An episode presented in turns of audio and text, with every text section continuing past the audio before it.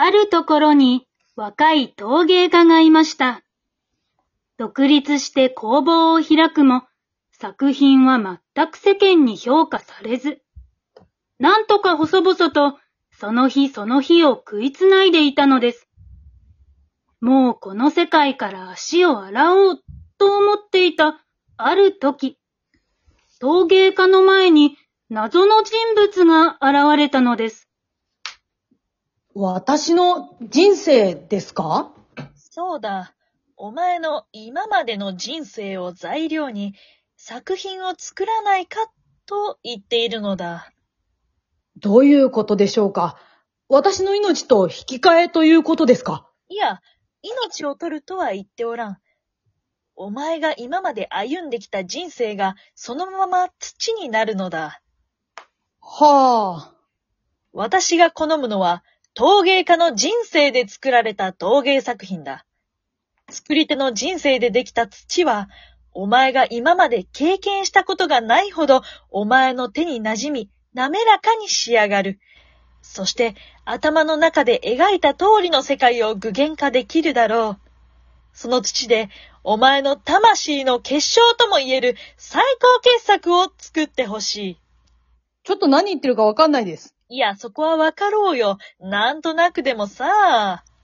しかし、私が歩んできた人生は、自分で言うのもなんですが、美しい思い出はほんのわずかで、あとは辛く、耐え忍ぶ日々ばかりです。私の人生を材料にするということは、その作品は私という人間そのものです。とても最高傑作なんて、できるとは思いません。わかってんじゃねえか。しかし、なぜ私が選ばれたんですか？著名な陶芸家なら他にもたくさんいます。お前の目は、どこか不思議な光を宿している。私はそういう才能を発掘し、世に送り出すのが楽しみなのだ。へえ。で、あなたは誰なんです？ええー、ここで聞く？もうなんとなくわかってると思ってた。わかるでしょ？さあ。外見とかどう？足元見て !3 センチほど宙に浮いてますよね、これ。そして私が着こなしているサラッサラの騎士でゆったりめのローブ。私の背後からキラッキラに差し込む五光。神秘、圧倒的神秘眩しかろう五光がローブに反射して眩しかろうああ、遠い親戚の方。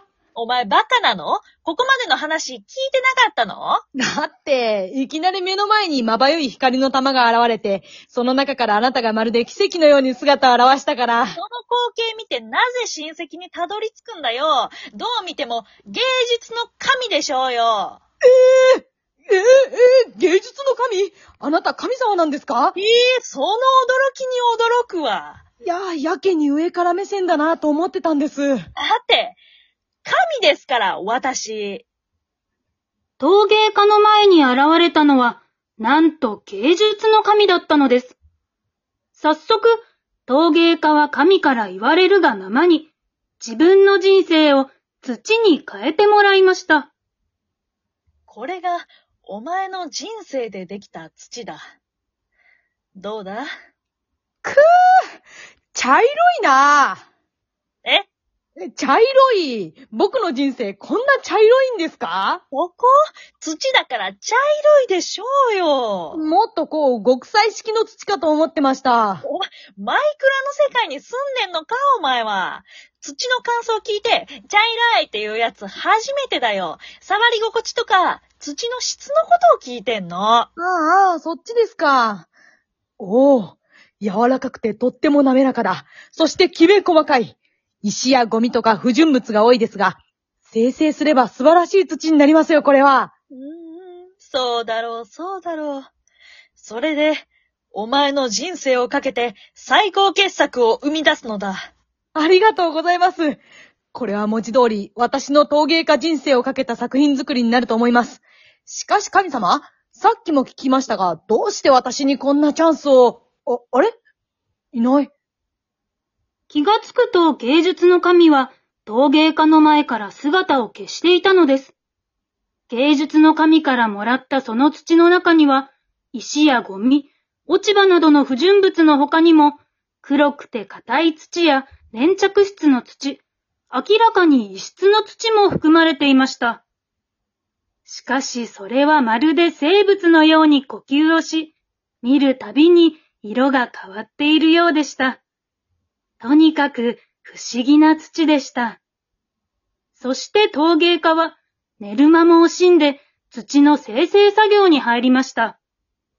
この土から無駄なものを取り除いて練り上げれば最高の作品ができるはずだ陶芸家は土から不純物や異質な土を丁寧に丁寧に取り除きました。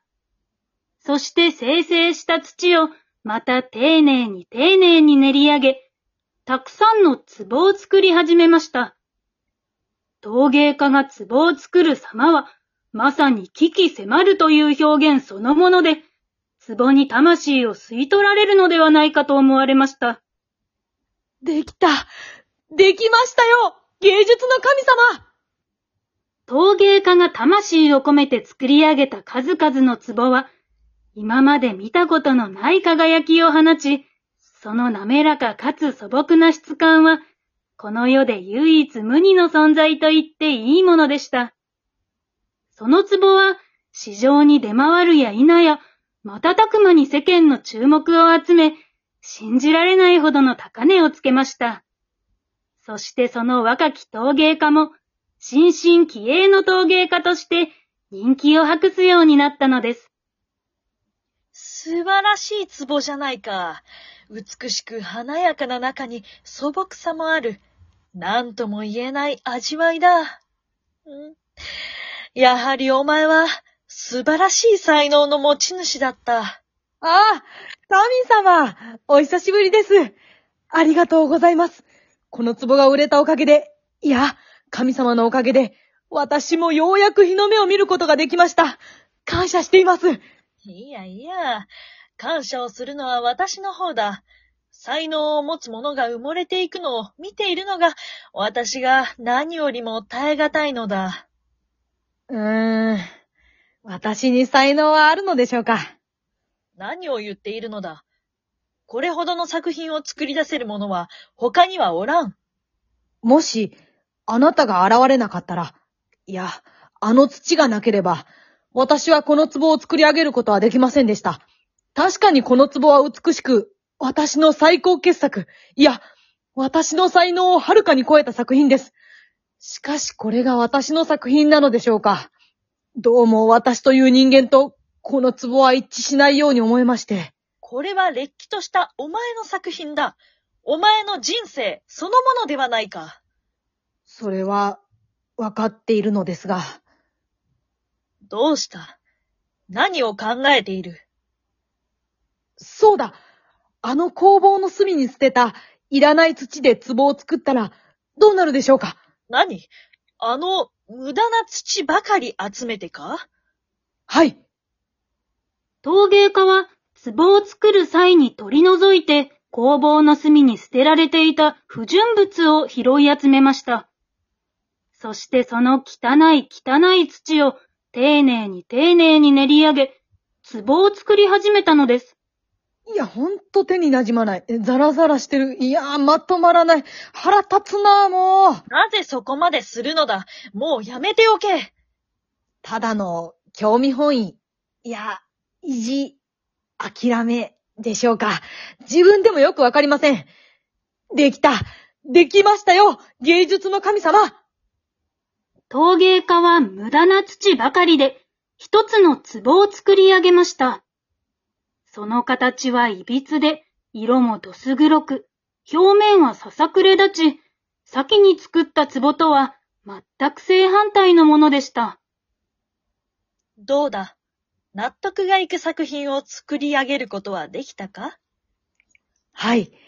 確かに先に作ったあの壺たちは美しく、芸術品としての価値は高いと思います。でも、無駄なものを集めて作ったこの作品こそが、私そのものだと思えるのです。はあ。確かに、色も形も汚い。質感もザラザラで、手に馴染まない。きしょい。おい、最後本当にこれがお前の人生をかけた作品だというのだな。面白いな誰もが認める美しく華やかな作品よりも、無駄な土でできた打作がいいか？はい。すみません。せっかくお膳立てをしていただいたのに。いや、いいんだ。お前が心の底から認める作品を私は見たかったのだ。そうだ。この壺は私が買い取ろう。どうせこんなブサイクでクソみたいな壺、買い手もつくまい。いや、だから、表現オブラートに包んでこの壺を、何と名付けるでは、無駄、と。そうか。わかった。では私はこれで失礼するよ。神様、本当にありがとうございました。いや、礼を言うのはこちらだ。やはり私の目に狂いはなかったな。え？芸術の神は少しのお金を置いて、無駄をもって消えてしまいました。そして二度と陶芸家の前には姿を見せませんでした。その後、陶芸家の前からは、最初に作った壺で得た名声やお金も嘘のように消え失せました。前の細々とした暮らしに戻ったのです。そして彼の工房の片隅では、無駄が、その歪な形と色で不思議な存在感を放っているのでした。あれ？でも不思議ですね。無駄は神様が買い取ったはずでは？陶芸家は今日も工房でせっせと作品を作り続けています。